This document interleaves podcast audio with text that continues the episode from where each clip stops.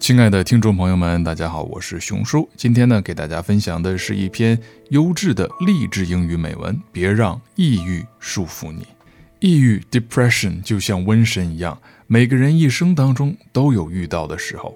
每个人都有自己对抗抑郁的方式，但通常别人很难理解那究竟是什么感觉。如果你觉得自己有强烈的情绪波动，或者有自我迷失的感觉，那么这篇文章或许会。帮到你。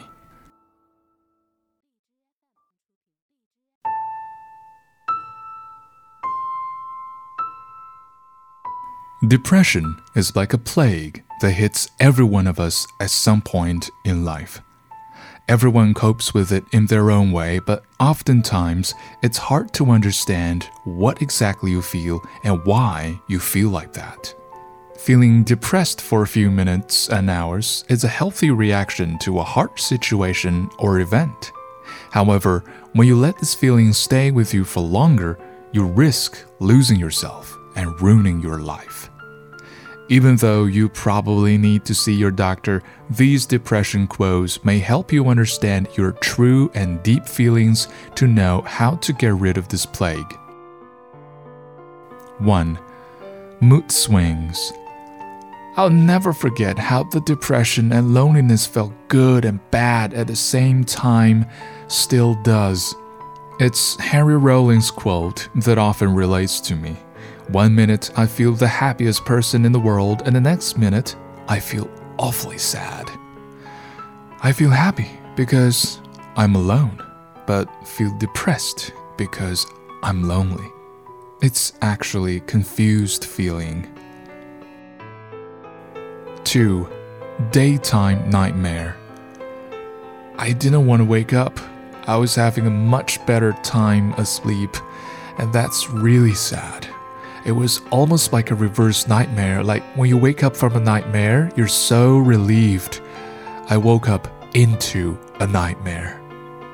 If you are prone to depression, this feeling probably sounds familiar to you.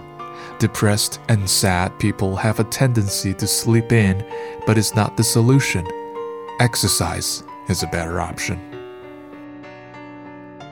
3. Serious disease.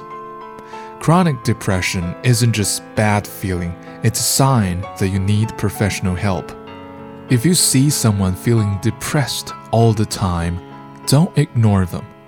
It's crucial that people start treating depression as a serious disease and consult doctor when they can't find the way out. Barbara Kingsolver said it better than me. There's no point treating a depressed person as though she were just feeling sad, saying, There now, hang on, you'll get over it. Sadness is more or less like a head cold. With patience, it passes. Depression is like cancer. 4. A cage without a key. As Elizabeth Wurtzel profoundly said, that's the thing about depression. A human being can survive almost anything as long as she sees the end in sight. But depression is so insidious and it compounds daily, and that's impossible to ever see the end. The fog is like a cage without a key. The only thing I can add is to stay strong and don't feel ashamed to seek help.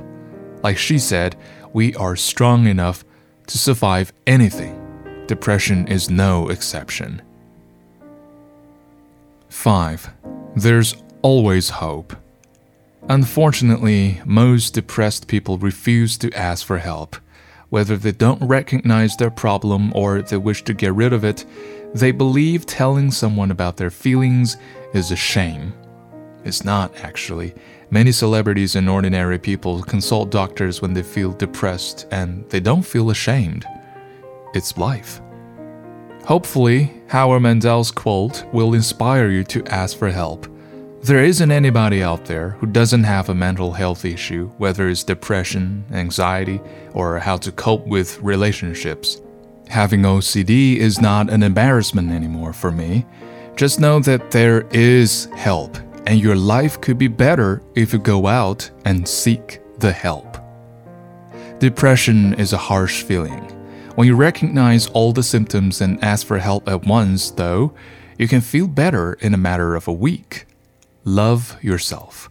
Don't let anyone hurt you. Surround yourself with positive people. Do what makes you happy and nourish your positive attitude on a daily basis. These are tiny pieces of advice I can give you. Live long and prosper. 熊叔祝大家每个人都能轻松快乐的生活工作。See you next time.